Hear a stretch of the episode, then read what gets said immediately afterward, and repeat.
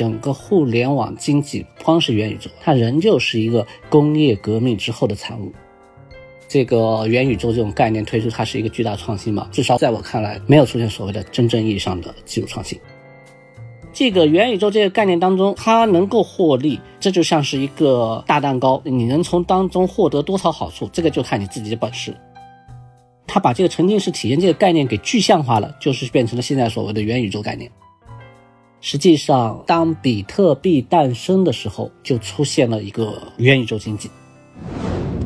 大家好，欢迎收听由大观天下志制作播出的播客《东腔西调》，我是何必。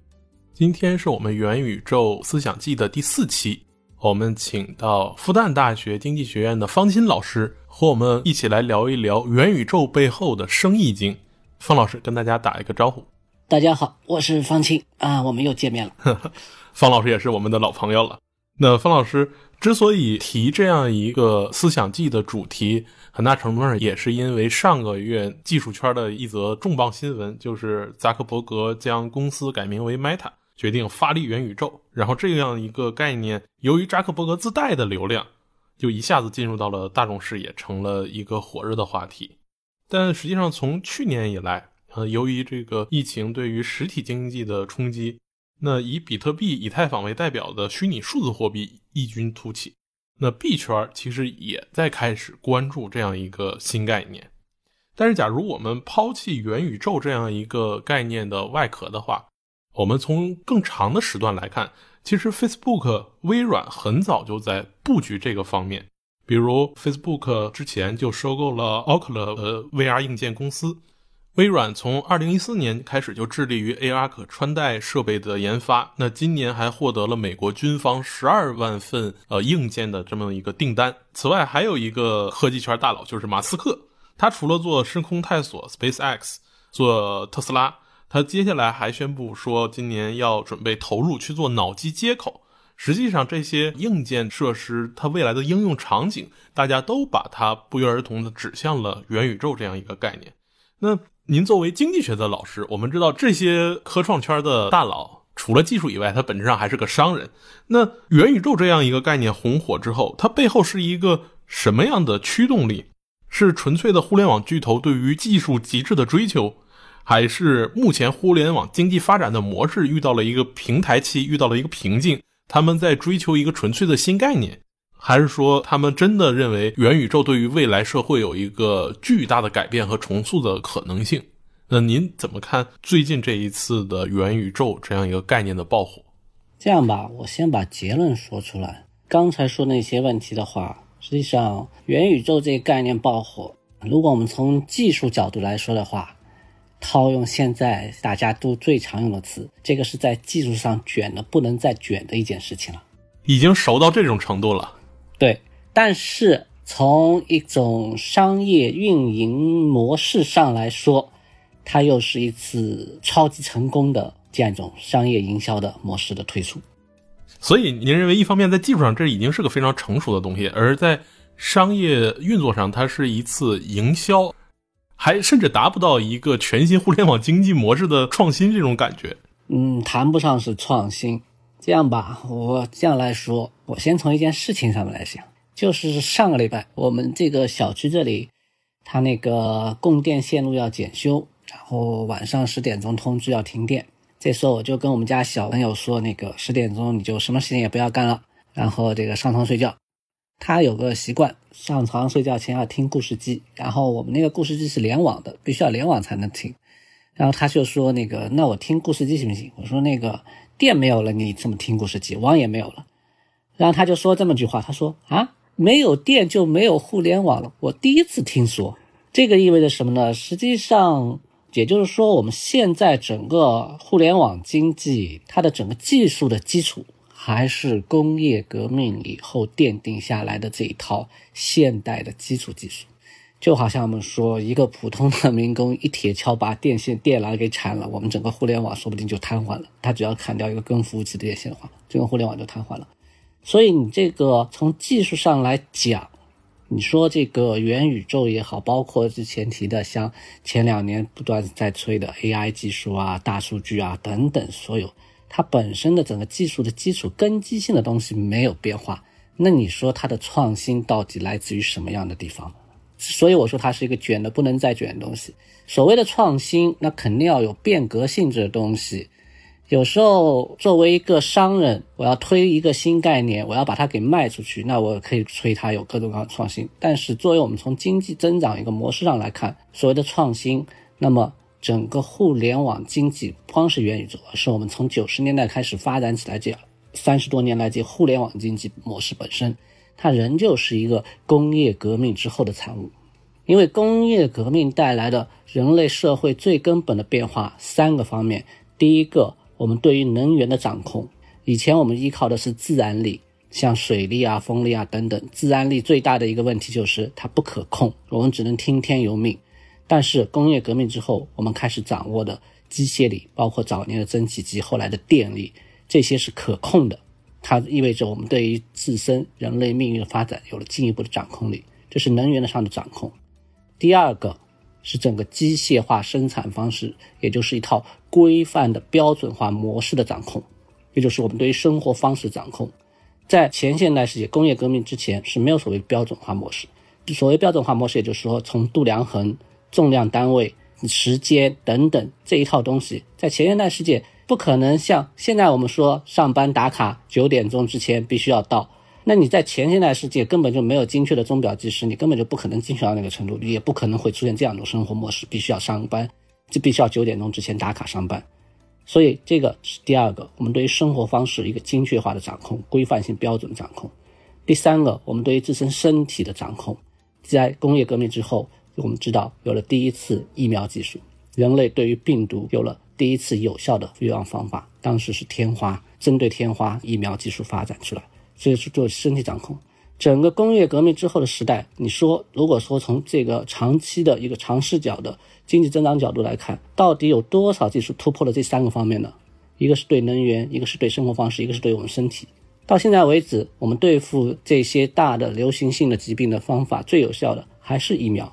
到现在为止，我们整个工业商业管理模式还是规范化标准，只不过是把规范标准进一步的细化。有了各种的国际间的合作的标准化组织，然后这个能源上面，从早年的这个煤炭到现在的核能，它本身还是个电能，还是对于一个基础性的机械能的一个掌握。所以从这几个角度来说，整个互联网经济，你说它突破了这三个基础吗？并没有。在这种情况下面，这个元宇宙这种概念推出，它是一个巨大创新吗？至少在我看来，从长期的一个技术进步的角度来说，它没有。没有出现所谓的真正意义上的技术创新。那老师，这里面我就有个问题，就是您说工业革命以后基本奠定了三个方向上的状态，而这三个状态其实对于元宇宙这个概念来说的话，元宇宙概念没有对这三个状态有任何的实质性的突破。但是就咱们个人生活而言，其实从中国的互联网发展以来，特别是这十年。移动互联网的发展的确给中国社会带来了翻天覆地的变化。这种变化除了我们日常生活中的便利性以外，呃，我们也看到是说，由于互联网经济的发展，它在软件上吸纳了如此多的就业，而在硬件上，它的制造同样也成了目前各个国家去争夺的一个很尖端的这样一个关键的要素。假如要不是因为现在的智能手机如此的对于个人来说这么重要的话，那芯片制造商可能在国家经济地位中就没有那么大的重要性。那在中美贸易冲突以来，中国对于芯片的渴求可能也就不会那么的急迫。所以说，您说在最基础的层面上，移动互联网甚至包括元宇宙，并没有对工业革命有所突破。但是在现实个人生活的感觉中，它却又带来了如此翻天覆地的变化，以至于您家小孩现在已经完全几乎忘了电是日常生活的一切的这个基础。呃，且不说您，就我小时候也还经历过这个周期性停电的过程，我还甚至用蜡烛照着写过作业，我就知道说，哎，电没了，一切就现代生活方式就都没了。对啊，刚刚就是你最后一句话，电没了，一切现代生活方式都没有了。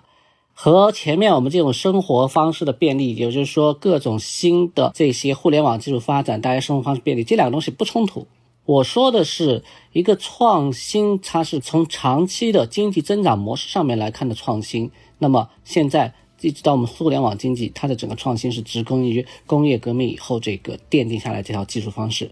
就举这个你说的这个芯片这个例子，现在我们谈的是芯片。如果早一百多年前，那当时他们要谈的是钢铁，因为所谓的芯片集成电路，其实它之前的模式也就是电子管，也就是机械运作。它这个本身的一种具体的材质上的改变，也就是不是基础性的创新，而是在基础性创新之上的具体技术性的变化，这个肯定是有。两百多年来，这个我们的生活方式这方面改进，这个是肯定有。但是我要说的是，这个改进根本性的东西是不变的，它的根本原则是不变的。这种根本原则是我们对于自然的控制越来越精细化，我们对于生活方式的控制越来越精细化。我们对于自身身体健康的管理越来越精细化，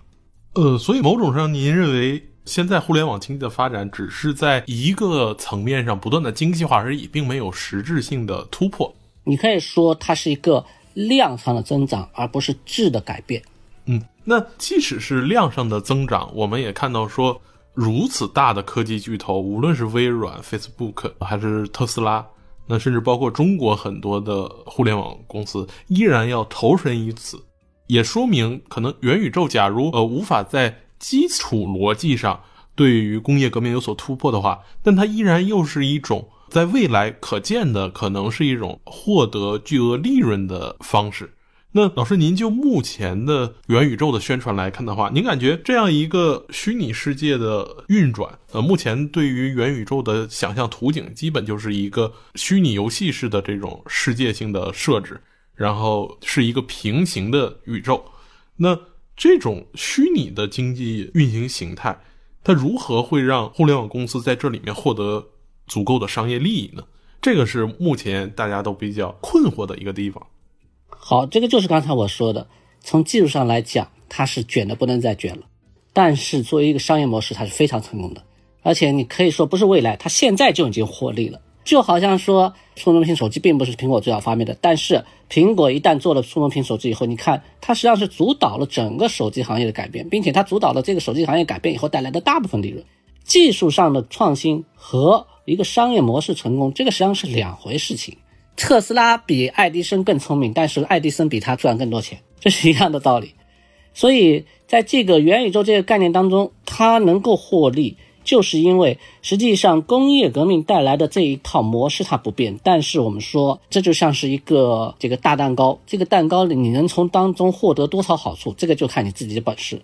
这个蛋糕已经给你做好了，然后你把它花样翻新，再加上各种点缀，你可以卖得更多出去，或者说你可以刨出更多概念，说这个是养生的蛋糕，这个是这健身的蛋糕等等，那你可以卖得更多出去。这个商业模式上的这样一种变化带来的成功和这个技术上的内卷，这个二者并不冲突，而且可以说，实际上在最近这几十年，特别是互联网经济起来以后，这二者的背离是越来越严重。就好像不光是元宇宙这个概念了，之前像火热的 AI 这个概念，现在我们这个人工智能和当年冯诺依曼他们所提出来的人工智能概念相比的话，它是一个倒退，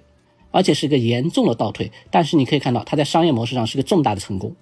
如果是按照冯诺依曼他们所设想人工智能走的话，到现在你都看不到这些成功，都看不到这些互联网的巨头赚得盆满钵满，是这样一个情况。假如我们在具体畅想的话，因为目前对于元宇宙，大家都还是一个想象，还没有说有一个公司我就建成元宇宙了，然后把这个东西运作起来就能赚到了钱。那假如我们做一个畅想的话，您感觉互联网公司可能会在元宇宙的设计中怎么去设计它的这种商业运作的规则呢？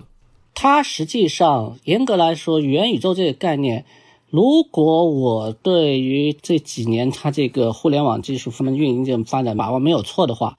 它实际上是之前在讲人工智能的时候，人工智能发展有一个方向叫做沉浸式体验，它把这个沉浸式体验这个概念给具象化了，就是变成了现在所谓的元宇宙概念。然后关于元宇宙这个概念，实际上最接近的是马斯克他说的那个脑机接口。实际上，脑机接口这个概念很早很早就提出来了。特别在商业当中，最早把它作为一个科幻形式给想象出来的一部很有名的作品，应该有很多人可能听到过《攻壳机动队》。它的官方说正确发音叫攻壳机动队，这个无所谓。内部动画，当然它还有漫画，漫画和动画实际上是两回事。但是至少在内部作品里面，它实际上就是一个幻想未来世界的一个脑机接口，所谓的这个人的一体化。而且与这个作品相似的就是受此启发，就美国又开了《黑客帝国》。黑客帝国对，但是元宇宙这个概念当中，按照他现在马克伯格他是根据那个小说的名字来提个元宇宙这个 metaverse 这个词嘛。按照他那个概念的话，他又和这个马斯克的脑机接口那个技术不大一样。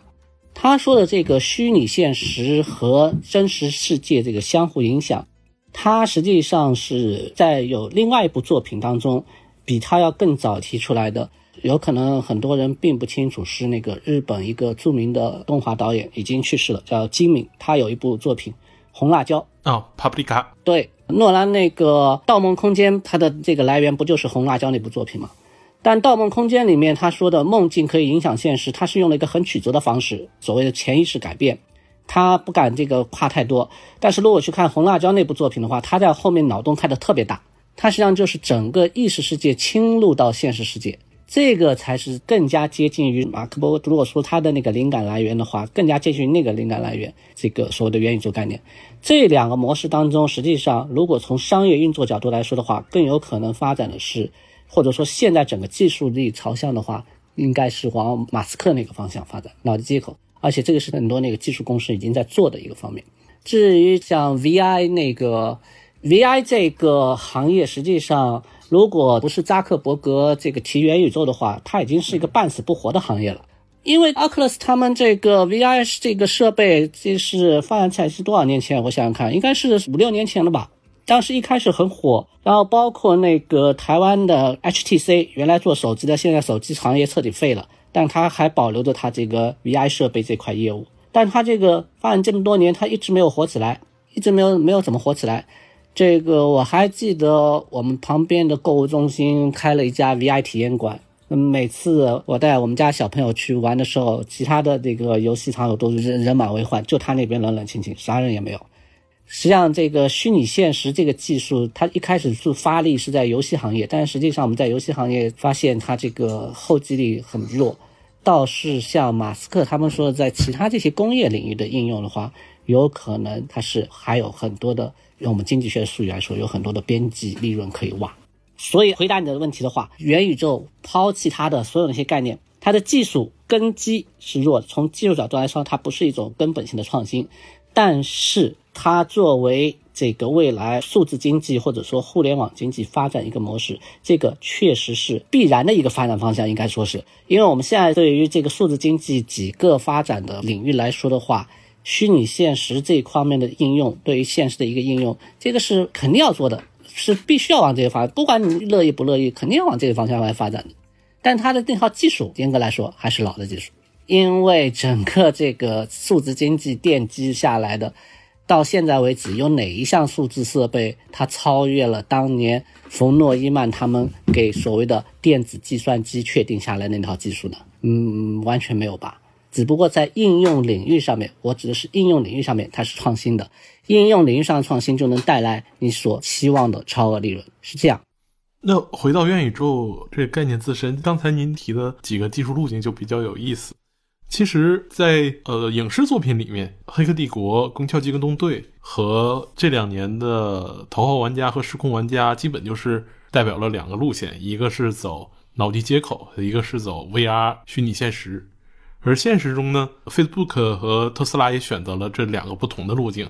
那马斯克决定我主攻脑机接口，他认为这是未来的希望。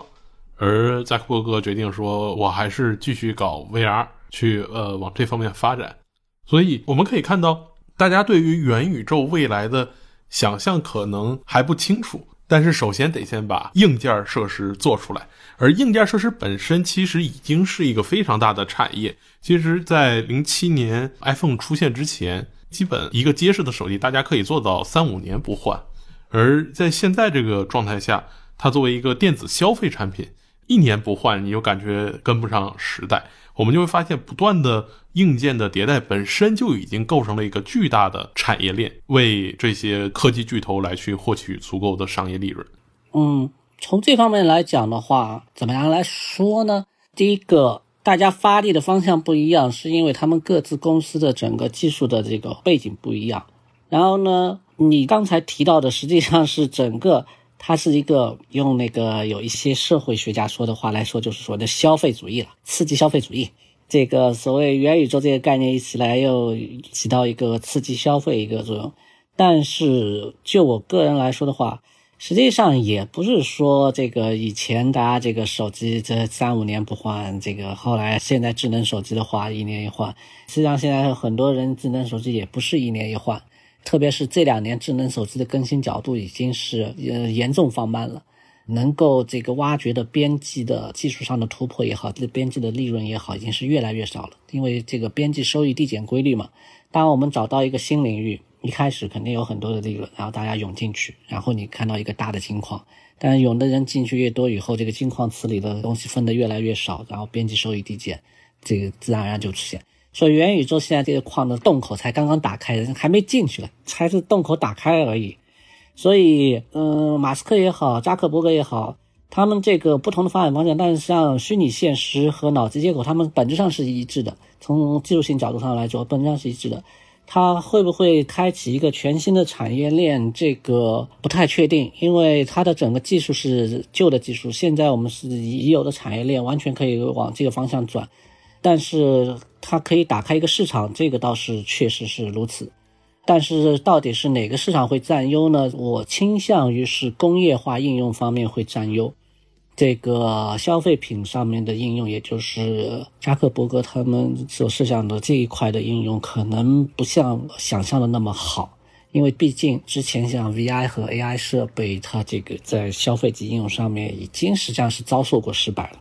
所以，嗯，元宇宙这个东西，我仍旧是强调原来观点，它是个成功的商业模式。它至少把以前 AI 技术发展的一个设想给具体化了，所以这个从商业模式运营上来说，它是成功的。但是整个技术性角度来讲的话，它只不过是在我们现有的技术约束下面一个不得不。如此精耕细作，就好像以前中国的农民在这个人地失调的情况下面，不得不从事小小农经济，实际上是一样的道理。我们只能在技术的各个角度不断的挖取越来越少的红利。您这个就回到了内卷的原初啊，不忘初心的内卷。对啊，我是说啊，所以我说从技术角度来说，它是卷的不能再卷嘛。但是你说，如果现在我们没有办法突破这个根本性技术嘛？很多人在强调是一个量子，这个量子计算机可能可以突破现在的整个这个互联网数字经济的技术瓶颈，但是问题就是现在没有一台真正意义上量子计算机。谷歌他们所推出的那些可商用化的量子计算机，本质上还是传统计算机，它就是把这个算力给加强而已，人就是在现有技术约束条件下不断挖掘算力而已。真正意义上的量子概念当中，计算机不是这样运作的。不可能是冯诺依曼式的那种计算机，人就需要中央处理器，人就需要内存，人就需要硬盘。这个人就是传统的那个计算机在现在的一个发展而已。只不过现在这个各大互联网那些技术巨头，他们在不断的把这个算力给放大，那在现有技术约束条件下不断放大算力。在这种情况下呢，你怎么说呢？你说它这个是一个创新吗？当然不是，还是一个内卷。好，那脱离开既有的互联网的技术这一块，大家对于元宇宙的追捧，其实除了科技巨头的追捧以外，还有一伙人对元宇宙十分的热捧，那就是币圈。那币圈因为去年疫情的原因，比特币的这个价格水涨船高，达到了顶峰，然后又。大幅的跳水，但是现在又回来了，就是基本可以看到，由比特币所带领的整个虚拟货币或者数字货币的这个领域，获得了人们越来越多的关注。而恰恰在这次元宇宙大火的过程中，我们会发现，上一期北师大的刘老师对呃游戏产业的讨论里面，恰恰讲说，真正对于元宇宙这个概念的具体应用，就它的内涵来说。游戏产业已经做了非常多的探索，而这些探索已经相当的成熟。然后，当元宇宙这个概念出来的时候，游戏行业里的人都会认为说：“哎，这个东西我们就都已经玩烂了，就是不是个新鲜事。”但是这个概念反而某种意义上成了一个出圈的概念，就是游戏的人不谈，但是玩币的人都在谈。整个币圈的人都在吵吵说：“啊，元宇宙一定要由数字货币来定义啊，只有用数字钱包的这个互联网的应用。”这才是元宇宙，所以我们就会看到区块链和数字货币开始在元宇宙这场概念热潮中去追逐可能的利润想象。那这里面我就有一个问题：目前数字货币能够吸引人，很大程度上是因为它仍然可以与法币自由兑换流通，并通过炒作相对于法币去不断升值，来去获得现实生活里面的利润。那一旦有一天数字货币真的彻底投入到元宇宙当中，一个与现实世界相平行的，我们畅想，假如有一种这样的全独立运作的互联网生活的话，它可能就需要和法币开始脱钩。那这种脱钩就像当年的纸币和黄金脱钩一样，是不是就意味着区块链和数字货币有可能会成为元宇宙经济金融的一个核心？那一旦和法币脱钩之后，人们还有这种心情去继续追捧数字货币吗？那数字货币在元宇宙这场风口当中，还有可能有什么样的新玩法呢？啊，这个倒是没错。这个游戏圈当中，这个元宇宙概念已经玩的烂了，玩的比较成熟了。然后币圈啊，币圈的话，我现在看到的，我这个圈子里接触到几个人，他们的观点是相反的。有几个大佬，他们是对这个冷嘲热讽。就好像你们这个只不过是在炒作概念而已，真正的这个实力是掌握在我们币圈。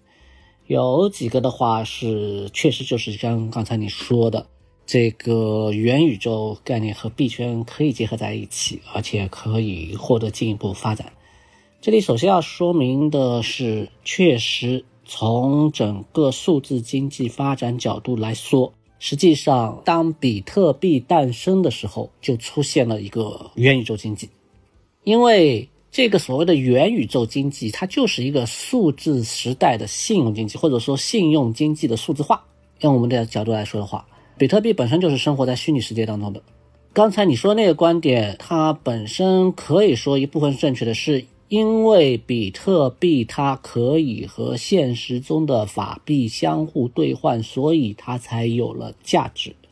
这个部分上是可以这样成立的。但是你看，现在这个比特币的它的这个整个运作，就是说它的上涨也好，这个暴跌也好，它的整个运作，它现在实际上起到了一个什么样的作用呢？它现在是又实际上起到了一个我们现实当中金融市场的避风港的作用。当这个美股和美债出现问题的时候，这个比特币肯定会涨。以前的话是大家囤黄金，现在发现黄金也不行，去投到这个比特币当中反而可以。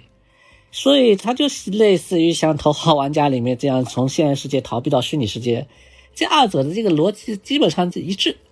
所以说，你整个币圈它这个模式，它实际上它是没有把这个元宇宙概念给炒起来，但是它本身这个币圈这个模式，它就是元宇宙经济，说的一点都没有错。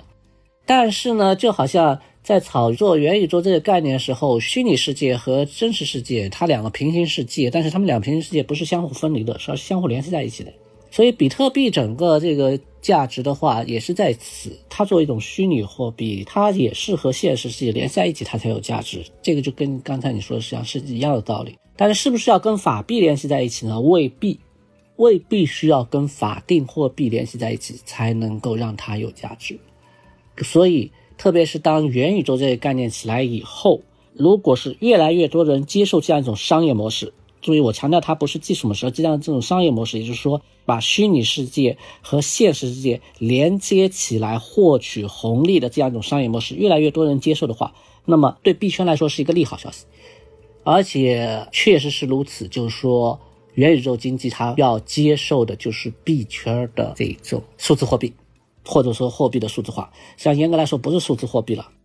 嗯，应该是信用的数字化。我不知道大家是不是理解这句话，信用数字化，能够理解这个这个意思吗？呃，对，就是某种意义上是说，我们现在的纸币、法币也是一种信用货币，因为它并不以现实的某种具体的财富为依托，它依然要依靠发币方的国家来去保证它能够在市场上流通，用来换取物资，所以它是一种信用货币。实际上就是对于未来财富的一个预先索取的权利。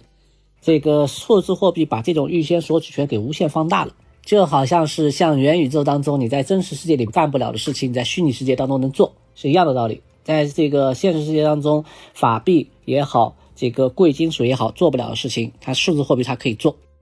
所以这两个东西，币圈本身它这个数字这个经济和这个元宇宙概念二者之间，它们是相互融合的。那就是关于您刚才说的数字货币可以放大甚至替代法币或者黄金的一些功能，这具体可能是什么样的功能？最简单的这个，因为所有的世界，无论是虚拟世界还是真实世界，它都会有人与人之间的交往。没有交往的话，它构不成一个宇宙。这个交往模式当中，只要存在交往模式，就会存在交易；只要存在交易，就必须要有一个媒介物。在这种情况下面，在虚拟世界、现实当中的法币肯定不能够直接介入的，它除非像这个我们人民币数字化或者是美元数字化，它把这个法币给数字化，它才能够介入进去。但是本身币圈他们已经在这个宇宙里面了，所以他们有这个先天优势，他们能够支撑起这样一个虚拟世界的经济。但是这个东西它又不是虚的，普通人对于货币的理解好像仍旧是在这种真金白银、一定要贵金属，要在现实当中你捧得起来、摸得到的这些东西，不是。只要它能给你带来某种享受。某种快乐或者满足某种需求，它都能够成为一个有价值的东西，哪怕它只是一个数字符号而已。所以，这个数字货币本身在元宇宙经济当中，或者说在元宇宙的世界当中，在未来的话，如果元宇宙这个概念它不光是炒作一个概念，不光是像一些币圈大佬说它只是炒概念，而是真的发展起来的话，那么数字货币它的应用就可以再放大好多倍、好多倍。因为现在比特币它的主要的应用领域，实际上一个作为一个金融的现实金真实金融资产的一个避风港，另外一个就是所谓的暗网 （Darknet） 当中交易的一个媒介。它的这个发展，尽管这已经够它生存下去了，毕竟还是有限的。但是元宇宙一出来的话，那就相当于一下子脱缰的野马。它本来只有一个很小的范围内可以使用，作为金融市场，不是作为一个交易媒介，但是现在在虚拟世界，还可以名正言顺的成为一种交易媒介。这个时候，你这个货币价值就可以无限放大了。嗯，那刚才老师您已经说了这么多关于虚拟经济可能在元宇宙时代的展演方式，那最后一个问题就是，假如真的有所谓的元宇宙的到来的话，尽管您认为它不一定是一个。实质性的变革，而更可能是一种新的商业模式。但是普通人在这个生活里面，肯定会有像我们现在呃移动互联网时代给我们日常生活带来的翻天覆地变化一样，人们肯定会有一个新的翻天覆地的变化。那到那个时候，实体经济可能会处于一个什么样的位置？互联网里面的元宇宙里面的那些虚拟经济跟实体经济可能会。怎么样的结合在一起，或者怎么样的发生关系呢？因为现在这个元宇宙只是开了这么一个口子，甚至连这个口子开了以后，里面到底有没有金矿都不知道，所以这个预测很难。就这样说吧，如果它不是炒作概念的话，如果是真实的，在未来我们把这个金矿真的给打开了，即便是在现有的技术约束的条件下面，我们把这个金矿给真的打开了。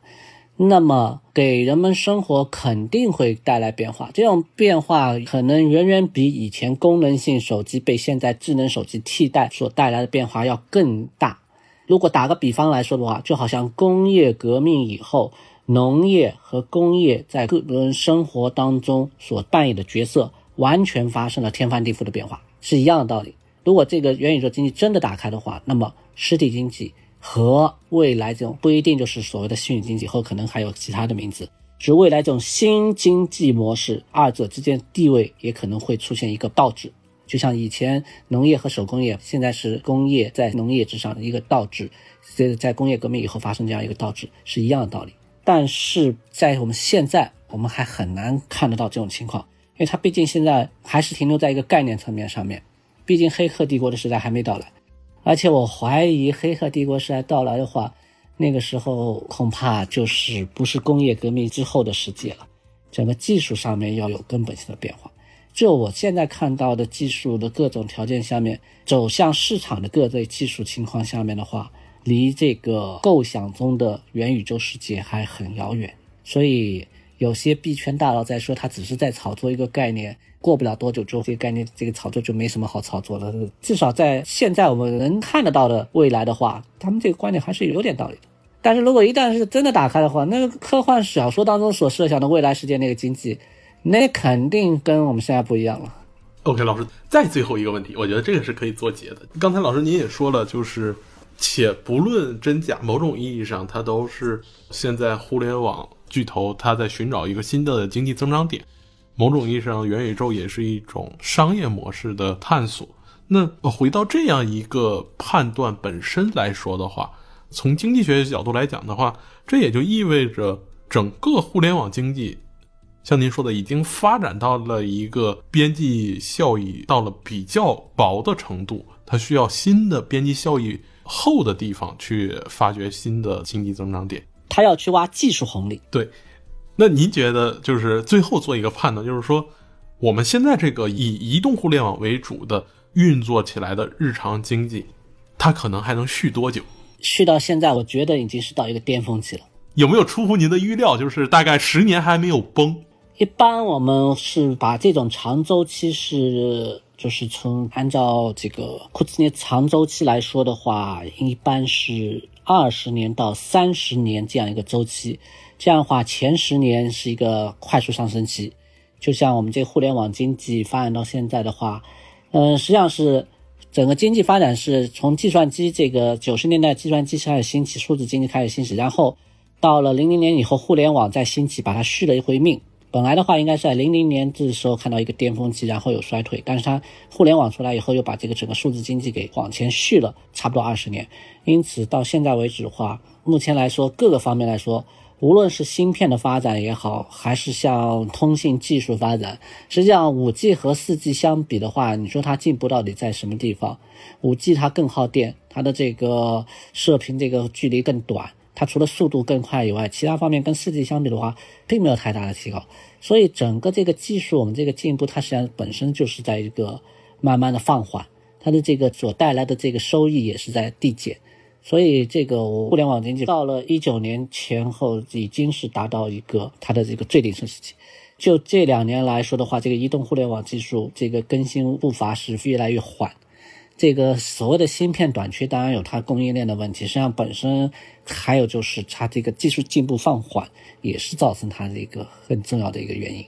所以现在寻找像元宇宙这些概念，实际上我可以预见，不光是元宇宙概念，在未来几年当中，还可以看到一些稀奇古怪的，或者说是在科幻小说当中的新概念会提出来。其中大部分可能就是一个炒作，但是可能十个里面会有那么零点一个。哪怕是真的一个金矿挖掘出来的话，那对于整个互联网那些技术大佬来说，也是一个不小的一个超额利润的来源。